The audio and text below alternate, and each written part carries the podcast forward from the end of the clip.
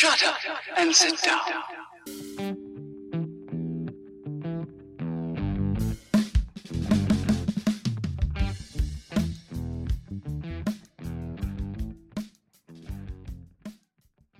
Buenos días, tardes o noches, dependiendo de la hora en la que nos estén escuchando. Y bienvenidos una vez más a la comunidad del celuloide, el podcast para dominarlos a todos. Yo soy Manuel. Y yo soy Jorge. Hola amigos, bienvenidos. Ahora sí tenemos un poquito más de, de contenido, de sustancia para platicarles. Exactamente, Tlaloc no es el único que dejó caer cosas esta semana. Tenemos trailers, noticias y una película peculiar, pero vamos paso por paso. Lo primero, los trailers de la semana y empezaremos con los trailers más raros. El primero es una serie animada que va a salir para HBO Max que se llama Aquaman King of Atlantis. Um, no sé qué pensar, la verdad está bien pinche raro. Solo tengo una pregunta, ¿por qué? Es Warner Brothers, a estas alturas ya es inútil preguntar eso. Uh, bueno, sí, tienes razón. Sí, pues es como un intento desesperado, extraño por hacerle publicidad a la película. No sé, está, está, está curioso. Pues qué clase de publicidad es esa. Bueno, cualquier publicidad es buena publicidad, dicen por ahí, pero la neta no sé qué vayan a hacer o qué estén buscando hacer con esto, porque creo que va a ser nada más serie limitada. Y aparte, el estilo, tanto en los dibujos, en la animación, como en el tono, se están yendo por un estilo más como a la, el remake o reboot que hicieron de Thundercats hace un par de años, Thundercats Roar, que Ujú. no pegó para nada y pues por obvias razones, entonces, pues, eh, Sí, no pues, sé. Pues tal vez sea para introducir algún detalle de la película, algo que crean que, que es necesario explicar antes de, no sé. A ver, Ah, no- no sé. Es que ni siquiera se vea que está conectado con la película, pero pues digo, no es como que Warner sea fan de seguir su propia línea temporal, pero ah, no tengo idea. Sí, no, quién sabe. Mm, ya que salga a ver si la vemos. Eh, el punto es que bueno, si tienen HBO Max y pues quieren ver algo raro, pues ahí está, va a salir después en unos en unos meses. Y la siguiente cosa rara que tenemos, de la que tenemos trailer, es algo que de verdad no sé quién chingados pensó que era una buena idea, pero Hablando de cosas feas.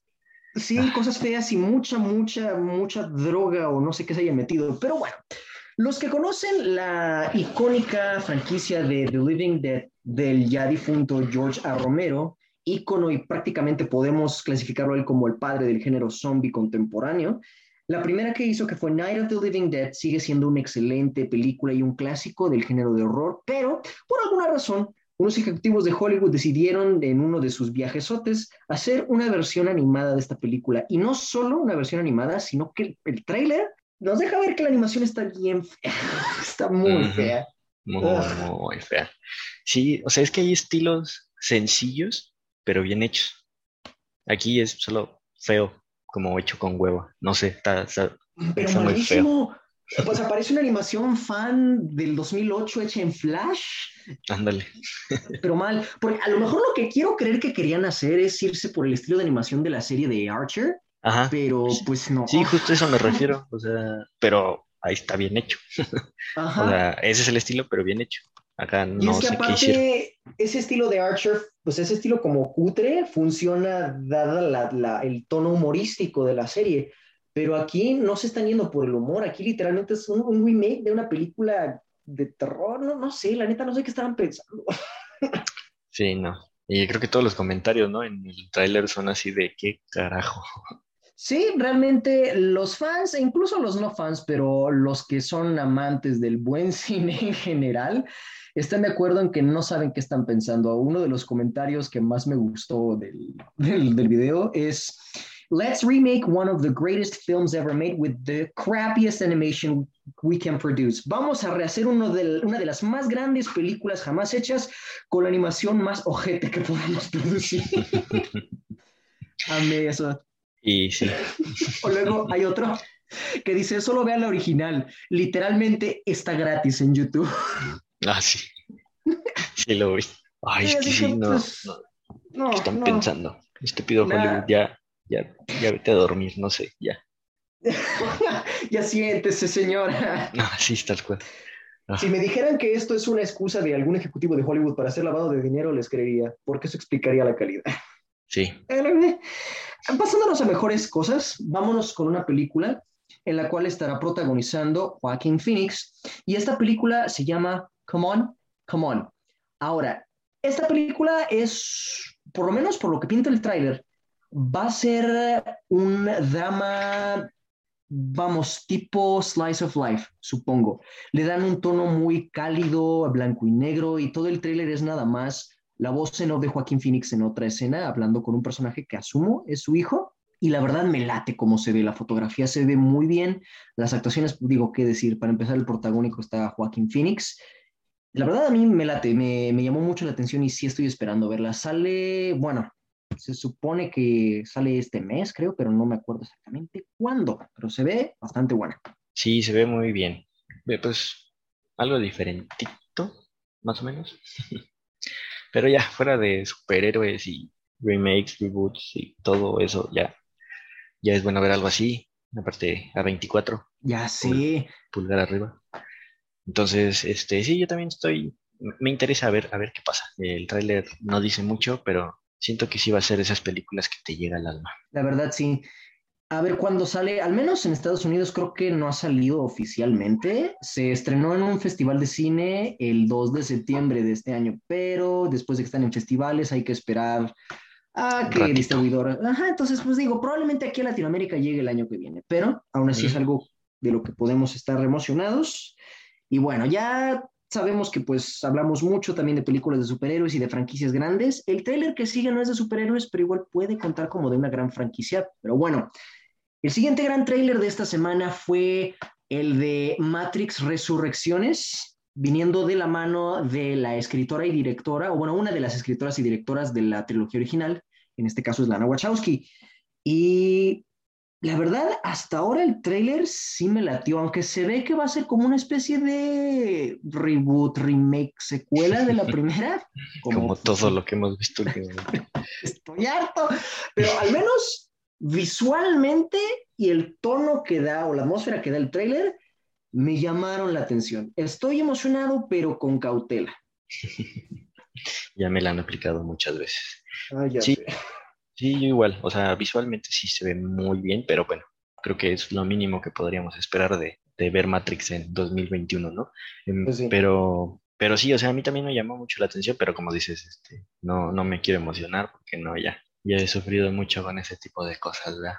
Entonces, pues sí, sí la quiero ver, sí quiero ver qué pasa. Este, el cast se ve bastante bien, que por cierto, eso lo vamos a tocar también más adelante. De hecho, de Pero- hecho, pues eh, sale este año, sale en diciembre, el 22 de diciembre. Entonces, pues no hay mucho ya que esperar. De hecho, incluso ya medio se filtró un poco la trama, al menos si lo que leí de esa filtración, que obviamente no lo voy a contar porque capaz que son spoilers, pero no creo que esté tan mala la película. Pero en papel muchas cosas pueden verse bien, ya una vez plasmadas en pantalla es otra cosa.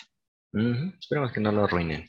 Al menos trajeron de vuelta a la mitad del elenco original, cosa que ahorita vamos a tocar. Pero una cosa que me gusta es que ya Keanu Reeves de plano se va a quedar con el look de John Wick. Porque Ujú. pudo haberse cortado el cabello y afeitado para pues, parecerse a, a, a Neo de, de la primera. Pero no, es como. Exacto. Aparte, se ve tan hermoso con ese estilo y me encantó en el trailer. La- la- el Con patito, el patito. El patito. Sí, yo también vi desde energía. Keanu Reeves siendo Keanu Reeves. Ya sé, me huele a meme. Sí. Bueno, ya se tardaron, pero hay que hacer uno. Eh, cierto, hay que hacer un meme con eso. Maldita sea. Bueno, ahora sí, pasando a las noticias, que precisamente es lo que estábamos ah, mencionando ahorita con el trailer de Matrix Resurrecciones, es que aunque sí volvieron tanto Keanu Reeves como Carrie Ann Moss en los papeles de Neo y Trinity respectivamente, Lawrence Fishburne no vuelve como Morfeo. Y sí, ya se confirmó, Morfeo sale en esta película, pero esta vez lo interpreta el actor Yaya Abdul Mateen II, quienes ustedes lo ubican ya sea por interpretar a Black Manta en la primera película de Aquaman o por interpretar al protagonista de la película Candyman que salió hace dos semanas. Y es un muy buen actor, de hecho, de esas dos películas en las que lo he visto, me late. Pero no sé exactamente por qué no aparece en esta película. El mismo actor Lawrence Fishburne en una entrevista que le preguntaron, él dijo que no sabe, que eso ya se lo tendrían que preguntar a Lana en todo caso. Así que pues, a ver, a ver ¿cómo lo explican? Sí, pues, ni idea. sí, cuando vi a todos menos a él, fue como, oh, ok, ¿por qué? Entonces, pues, ni idea, vamos a ver por qué. Bueno. Es que quién sabe, igual, por ejemplo, mi hipótesis es que como esta película se llama Resurrecciones, y como evidentemente vemos tanto a Trinity como a Neo, a lo mejor este es Morfeo, pero como una nueva encarnación, una reencarnación o resurrección en este caso, igual puede que sea eso. Y aparte, pues no es. En las películas siempre, bueno, en la segunda explicaron que reiniciaban la Matrix o rehacían la Matrix cada cierto tiempo, igual y eso incluye, pues, a ciertas personas que la habitaban, entre ellos Morfeo. Sí, supongo que sí. O sea, creo que con el título eh, se van a escudar de muchas cosas. Este... Sí. Pero, pues, eh, o sea, la verdad no, no me molesta. Mm, hubiera sido bueno ver a Fishburne, pues sí, pero pues, sí. pero pues no, no me enoja. No, a mí tampoco. Y es que, de nuevo, él, ya Abdul Matin segundo es buen actor, pero pues obviamente sí la presencia de Lawrence se va a extrañar. Pero, de nuevo, no me molesta.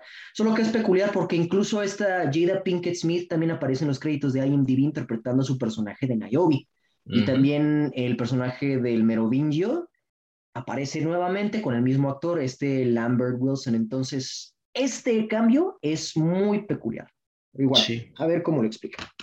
Pero hablando de actores que nos gustaría ver de vuelta en papeles icónicos, con el reciente estreno del tráiler de la serie de Disney Plus Hawkeye, se han estado soltando muchos rumores que de hecho ya venían desde hace tiempo que Vincent Donofrio probablemente, pero aún no se confirma, haga su aparición en la serie de Hawkeye repitiendo el papel de Kingpin de la serie de Daredevil.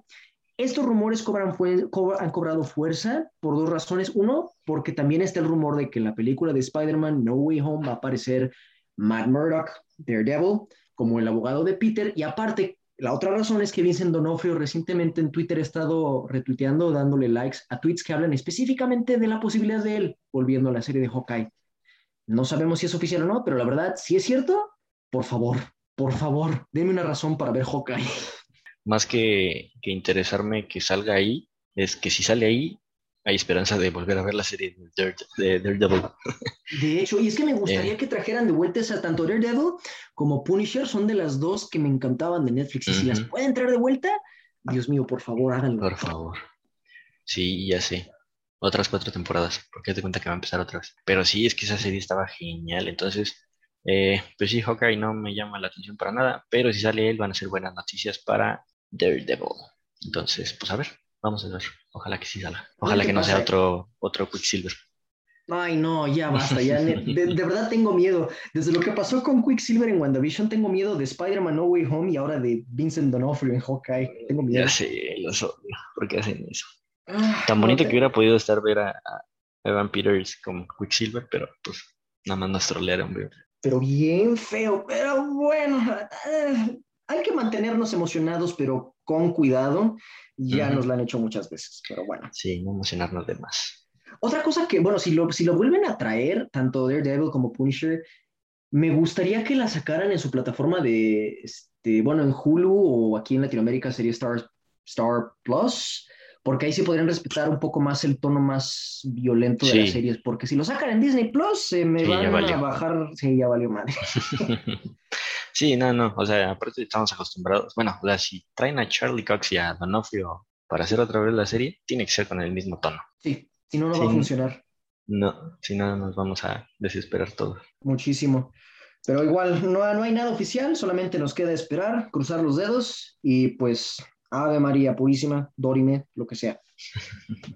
Ahora, siguiendo con películas de superhéroes, de Marvel específicamente, Venom Let There Be Carnage, a pesar de que aún me mantiene algo emocionado, han habido poco a poco noticias que pues me han estado quitando un poco la emoción. Para empezar, el hecho de que le quitaron la clasificación R por una PG-13, luego que le iban a retrasar, luego que siempre no.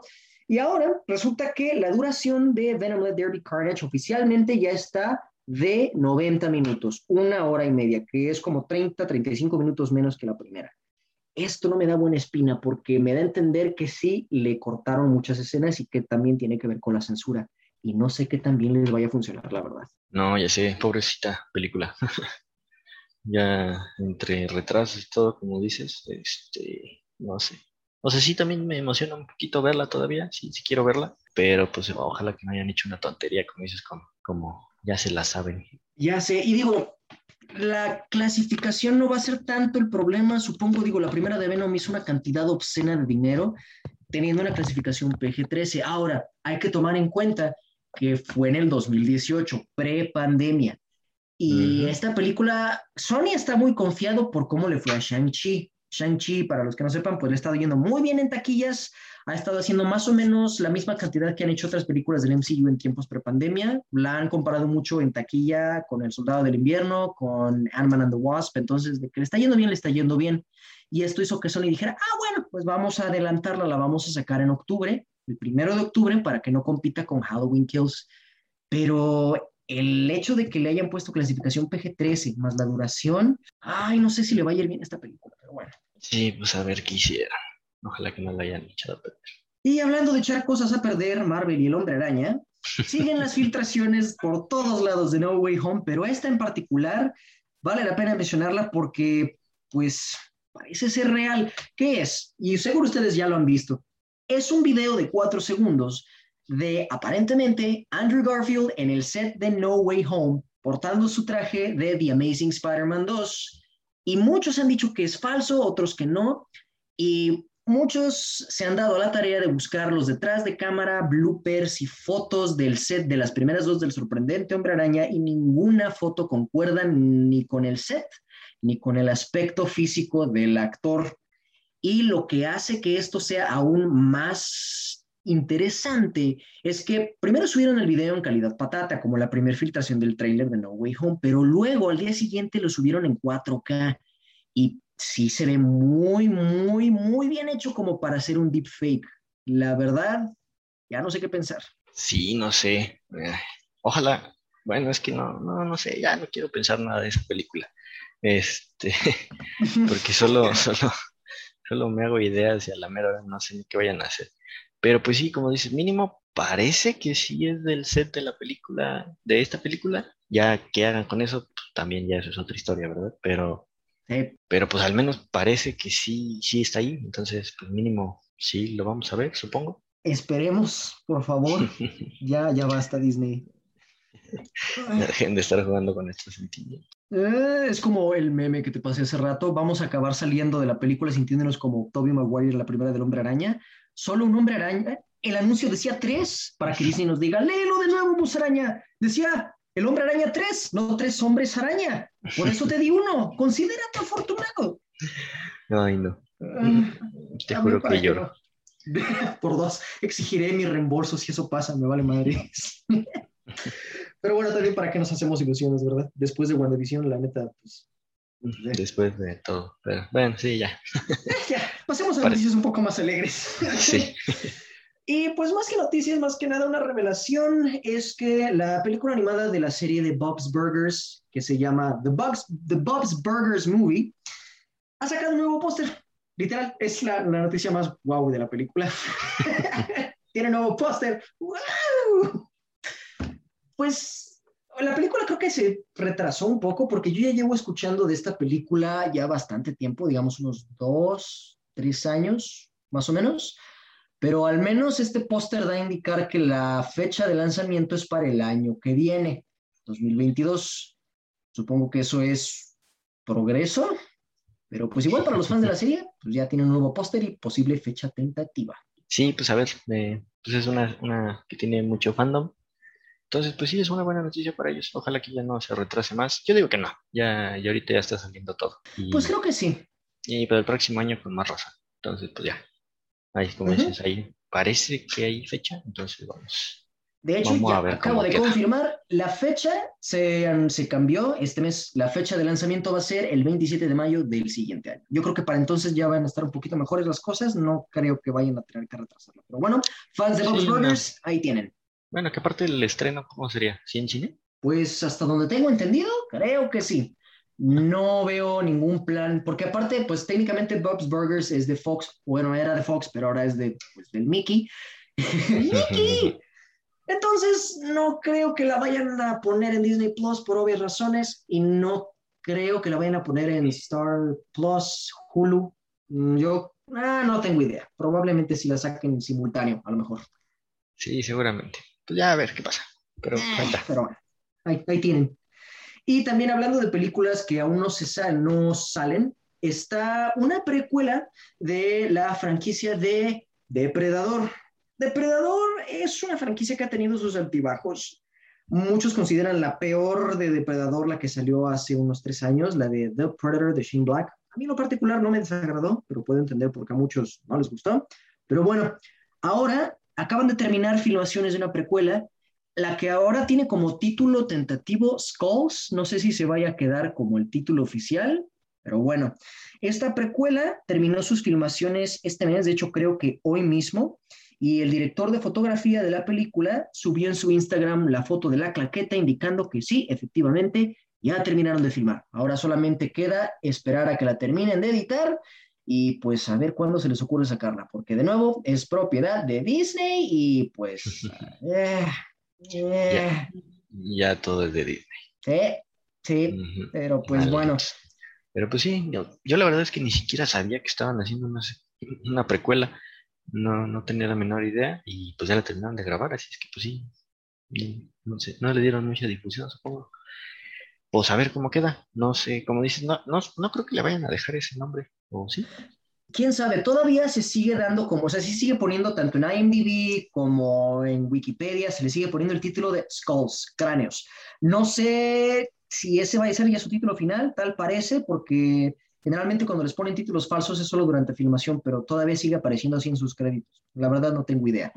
Ahora, es posible que muchos no hayamos escuchado de esta producción porque uno es depredador, últimamente no está en sus mejores momentos.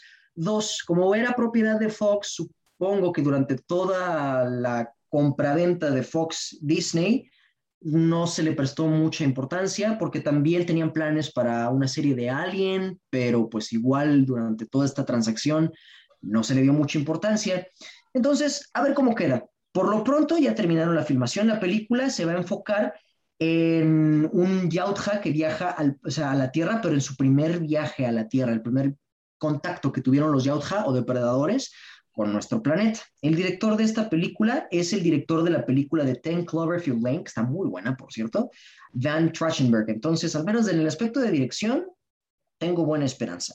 No, hay, no he encontrado créditos del que escribió el guion, que es Patrick Aison, pero al menos el director sé que está en buenas manos. Sí, sí, como dices, esa película estuvo bastante bien, así es que, y pues, eh, el estilo hay más o menos.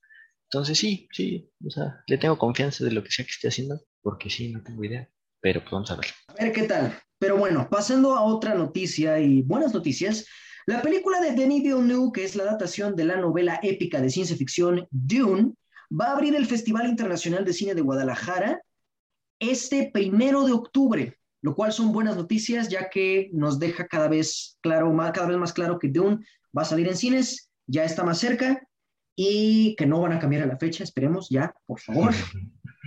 Y pues para todos los que estén en Guadalajara o tengan la oportunidad de ir al Festival Internacional de Cine de Guadalajara, pues ya saben que el primero de octubre pueden tener la oportunidad de ver esta, esta joya que he estado escuchando todo. Salen está echando flores a la película y pues solo hace que me emocione más de ver ya esta película. Pero pues no se va a poder, al menos nosotros no vamos a poder ir. Sí, no, ojalá pudiéramos ir a verla ya. Pero pues como dices, bueno, espero que ya con eso no la retrase. Ya con que la veamos en el cine este año, ya me doy por bien servido. Ya, por favor.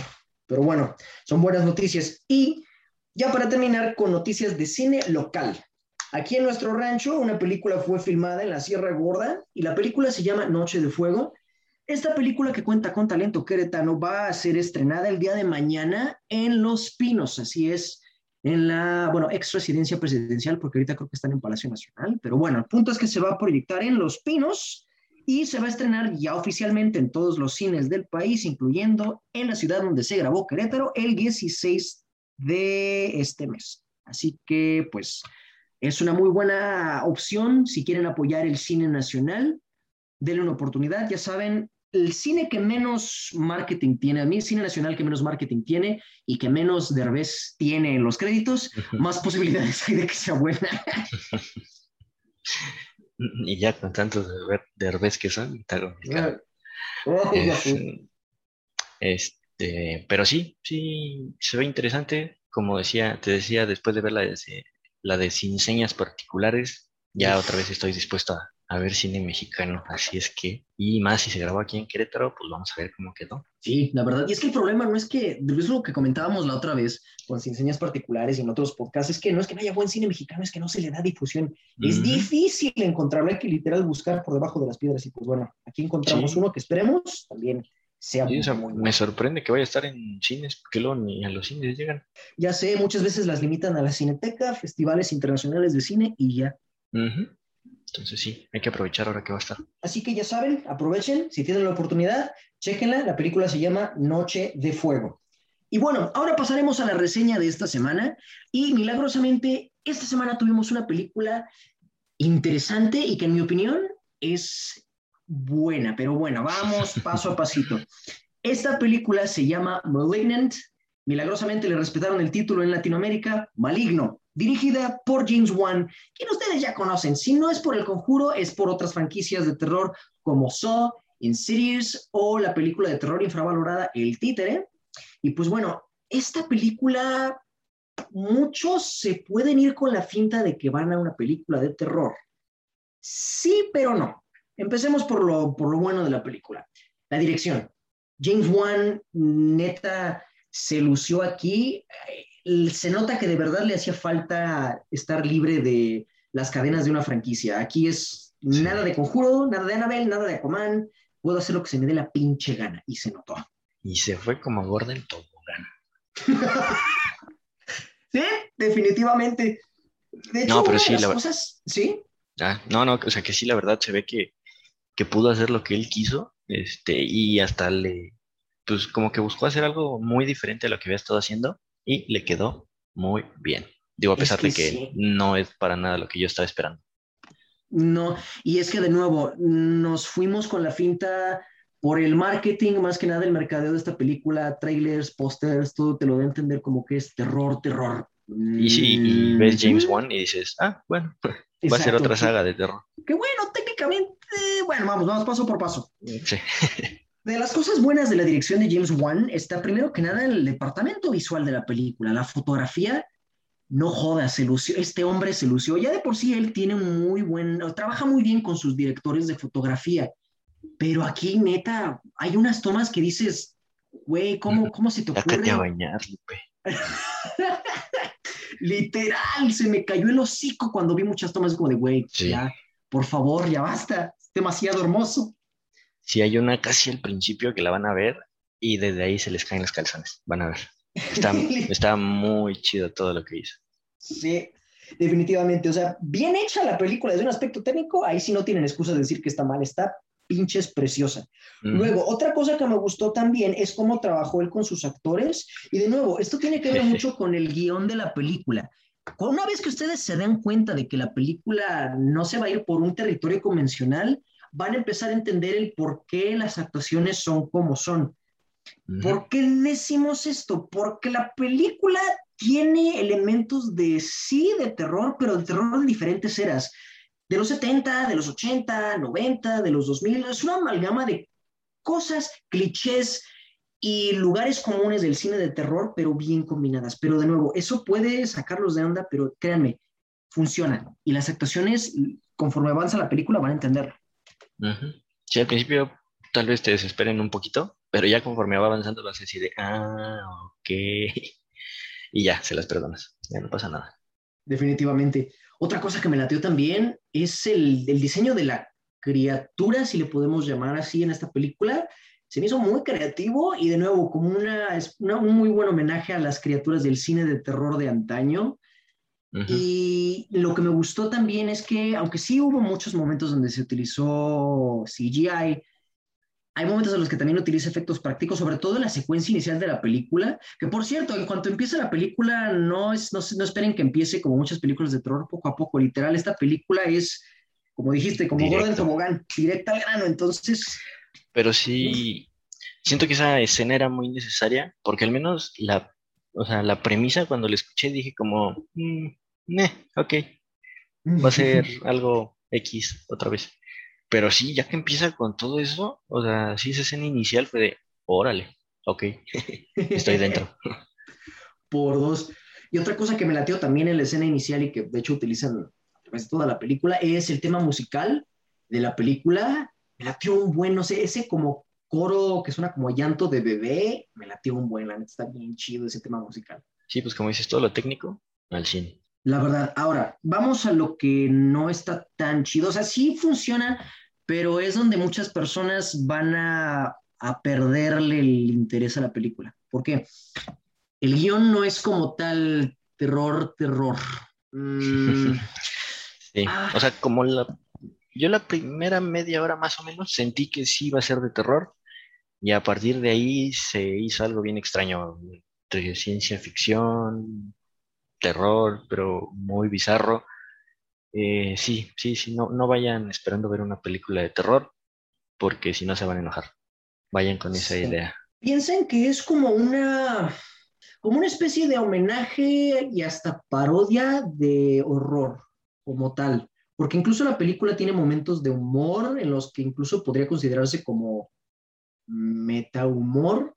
Y es que, de nuevo, la película toma muchos elementos del cine de terror. Por ejemplo, la criatura como tal recuerda mucho a criaturas de terror de ciencia ficción de los 70, pero su forma de atacar o su modus operandi es como de un villano de una película slasher de los 80. Los personajes son más acordes como una película de terror de los 90, tipo Scream, tipo Sé lo que hiciste el verano pasado. Y la atmósfera de la película, los sets, incluso una secuencia de persecución a la mitad de la película son más sacadas de una película de terror de principios de los 2000. Entonces, toda esta amalgama de estilos hace que no tenga una presencia de terror o de horror convencional. Váyanse a la idea de que esta es una película de terror no convencional. No va a haber, de hecho, jumpscares creo que no hubo más que uno o dos. Me sorprende. Sí, fue de lo que me gustó, o sea, no es tanto gorito a lo estúpido como, como con todo lo demás. Exacto. Pero sí, sí, son muy, muy contados. Entonces, háganse a la idea, la película no es terror, terror, no van a ver gritos, no va a haber jumpscares, sí hay mucho gore, eso sí, hay mucha sangre, mucha violencia, y es lo que me comentabas hace rato, Jorge, que la sangre se ve como salsa de tomate. Sí, eso sí parece como gacho. Pero también volvemos a lo mismo. eh, puede haber sido a propósito, tal vez, para Es que que sí, fuera con el estilo, como decías, así como tipo, ¿cómo dijiste? Como una película, pues slasher, ¿no? De los 80 que tenían unas- unos efectos de sangre muy cutres, tipo Viernes 13, tipo Freddy Krueger, donde pues sí, la sangre se veía como tomate. Sí, ándale, tal cual. Es que yo creo que sí es intencional, porque alguien tan experimentado en el cine de terror como James Wan no creo que cometa esos errores. La verdad no creo. Entonces yo Sí, creo que fue intencional. Pero es que de nuevo, es tan ambiciosa la idea que tiene que muchas personas se van a salir decepcionadas y van a esperar un terror convencional. Entonces, no es tanto un negativo ni un positivo, es más que nada una advertencia. Váyanse a hacer a la idea de que no es terror. terror. Y otra cosa que tampoco me gustó mucho fue el giro de tuerca, como, Como- como le dicen, el plot twist. Se me hizo muy predecible, la neta. Sí, eso sí. Todo, bueno, sí, casi todo el final ya vas como de, ah, ok, ya sé qué va a pasar. Eh, pero pues, eh, o sea, sí, sí está predecible, bastante. Sí, no arruina la película realmente, pero No. sí se hubiera agradecido algo un poquito más, mm, bueno, un giro mejor trabajado. El giro no es el problema, sino que pues fue muy, muy obvio el cómo lo, lo fueron construyendo. Ahí sí, Sí. fueron- Y como Mm. dices, también el final en general, creo que pudieron haber hecho algo menos, pues menos obvio, menos cliché también. Sí, porque aunque sin entrar en spoilers, digamos que el final hay un punto en el que la película llega a un punto tan alto de qué carajos está pasando, pero me gusta. Y justo cuando crees que la película se compromete a esa dirección, de nuevo toma otra, como que se echa para atrás un poquito y dices, ay, Ya te la creíste. ándale. Sí, sí, una, una finta. Pero pues, Ajá. Pero bueno, sí, sigue, sigue estando divertida, sigue estando entretenida. La neta sí, está, está bien chida, yo sí la quiero volver a ver. Si tienen oportunidad Sí. de verla en cine como tal, neta, háganlo. Nuevamente, lo visual de la película está precioso y sí se tiene que ver en pantalla grande. Entonces, pues, denle una oportunidad. Maligno se estrenó apenas la semana pasada. La neta sí vale la pena. Solo de nuevo, advertencia, no es terror como tal, pero está chida. Todo parece que es terror, pero no es terror. Todo te hace pensar eso, pero no. Es agua que sabe a terror, pero tiene color a ciencia ficción, pero en realidad no sé qué chingados es. Sí, tal cual. Mm, Va, esa me gusta. Pero va, así es como les recomendamos Malignant. Y bueno, ya para cerrar, como siempre, tenemos nuestras recomendaciones de la semana. Jorge, ¿qué traes de recomendación el día de hoy? Hoy les traigo una película que, que chale, ya se podría considerar viejita y es del año que yo nací, así es que chale. Pero eh, es The Usual Suspects o Sospechosos Comunes, que curiosamente también le pusieron una buena traducción al nombre. Es un thriller criminal, yo creo que de los mejores de esa época, mm, después de un buen rato de, películas de ese estilo. Entonces, les voy a platicar la historia. Es muy entretenido, es muy divertido, pero bueno, entonces, la historia se trata de lo siguiente. Eh, un agente especial está investigando sobre un incendio muy sospechoso que hubo en un barco que estaba situado en un puerto. Entonces era una zona siempre muy concurrida de gente, por lo que el incendio pues sí tuvo una buena cantidad de muertos. Entonces, la única pista que él tiene es un estafador que sobrevivió a la catástrofe y al escuchar lo que le cuenta esta persona, se da cuenta de que el incendio fue provocado por un hombre que se llama Kaiser Sose. Esta es una película de esas con las que te vas a estar quebrando la cabeza un buen rato, pero en el buen sentido. O sea, la verdad te va a estar haciendo pensar, pues vas a estar tratando de, de conectar todos los puntos, de descifrar qué demonios está pasando, pero bien, o sea, vas a estar bien, bien metido en la película, vas a estar muy entretenido, mm, en ningún momento te vas a aburrir, eso te lo aseguro. Y también porque tiene un super elenco, o sea, tiene a, a Kevin Spacey, que pues bueno, de él ya no podemos hablar mucho, pero Tiene a Christopher Plummer. maldita sea, carajo, este, ¿por qué escogí esto? Pero bueno, eh, está eh, esa, sí, está Kevin Spacey, también tenemos a Benicio del Toro, que el, uf, o sea, bueno, es un elenco de primera. Entonces estuvo, está súper bien en ese aspecto. También ayuda muchísimo a la película. Y lo que sí, de los mayores y mejores giros de tuerca, plot twist de toda la historia. Bueno, eso yo, eso pienso yo. Que sí, no manches. O sea, sí, esta película te va a volar la cabeza. eh, te lo aseguro. La primera vez que, la, que yo la vi, me quedé con el hocico abierto de que no sabía qué estaba, qué demonios estaba pasando. Pero sí, un plot twist, plot twist excelente. Y pues ya, véanla. Esta la pueden ver, eh, si no mal recuerdo, la puedes comprar, rentar, no sé qué sea, en Amazon Prime como por 20 pesos. Entonces, no es mucho y va a ser un peliculón lo que vas a haber comprado. Amén por eso. La neta, pues sí, sí tiene la oportunidad, chequenla. Y de hecho, ya que tocaste el tema de, de Kevin Spacey, también, de hecho, el director este, Brian Singer ahorita también es tabú porque pues el vato también tuvo más o menos las mismas acusaciones de lo que hizo el, el Kevin Spacey, así que pues... chale. Sí, sí, chale. Igual está chida, la neta, sí, sí, véanla. La verdad, por, por dos de las mejores películas pues, detectivescas, policíacas, pero sí está bien chida. Sí, sí, sí, véanla. Si no la han visto, vayan ahorita mismo. ¿Y tú, Manuel, qué nos traes para hoy? Esta semana tengo de recomendación una película que casi nadie peló cuando salió y la verdad a mí sí me gustó bastante. Esta película es dirigida por Gavin O'Connor y protagonizada por Ben Affleck, Anna Kendrick, John Lithgow y el castigador John Berthnell. Y la película se llama El Contador. The Accountant, respetaron el título en español. Milagrosamente hoy hemos, hoy hemos hablado de películas donde sí respetan los títulos. Maldita sea. Es que Alguien ya- dio diccionario. Ya si a eso le cambiaban el nombre, eh, por Dios, era una palabra. Ah, Por Bueno, favor. es que pues luego sí hay unas, unos cambios de título que dices, neta, no sé por qué. Pero bueno, Pero el bueno. punto es que eh, la película del contador salió en 2016 y es una película de acción, pero no es una película de acción, digamos, convencional, porque el protagonista de la película, el cual es interpretado precisamente por nuestro querido Batfleck Bebé, es un hombre que a simple vista parece ser simplemente un contador común, pero esconde un secreto. Él como tal es un hombre altamente entrenado en técnicas militares que sirve como contador para criminales de todo el mundo. Y su compañía pequeña de contaduría, que la puso como ZZZ Accounting, es simplemente una fachada. En algún punto de esta película, él es encargado por el dueño de una compañía multinacional que se enfoca más que nada a generar tanto medicinas como prótesis y más, más que nada ayudar a la gente desde un punto de vista de medicina. Lo, encarga él para que revise todos sus libros, facturas, cuentas y pues, hacer el trabajo de contador, básicamente.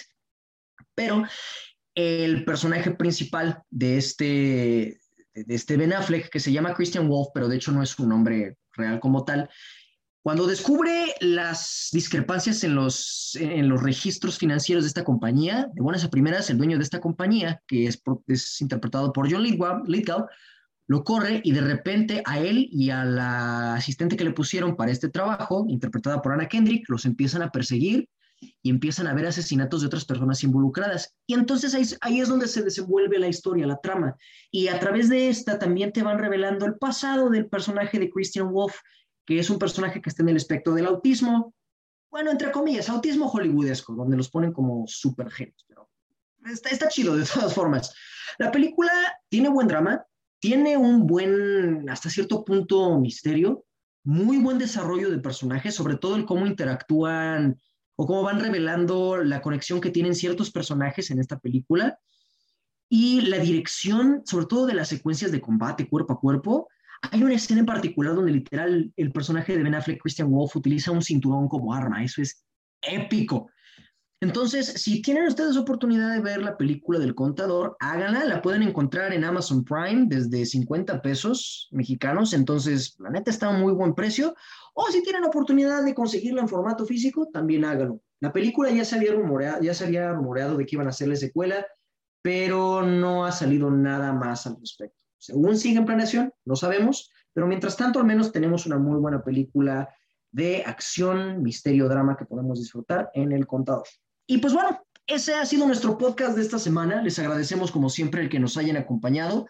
Recuerden visitarnos en nuestra página de Facebook para estar al pendiente de cuándo publicaremos nuestro podcast, así como los clips que publicaremos en YouTube, donde también nos pueden encontrar a nosotros como comunidad del celuloide, donde subimos clips de este podcast y otras secciones exclusivas de YouTube. Déjenos como siempre sus comentarios, recomendaciones, todo lo que tengan que decir al respecto. Gracias por acompañarnos. Yo soy Manuel. Yo soy Jorge. Nos vemos hasta la próxima.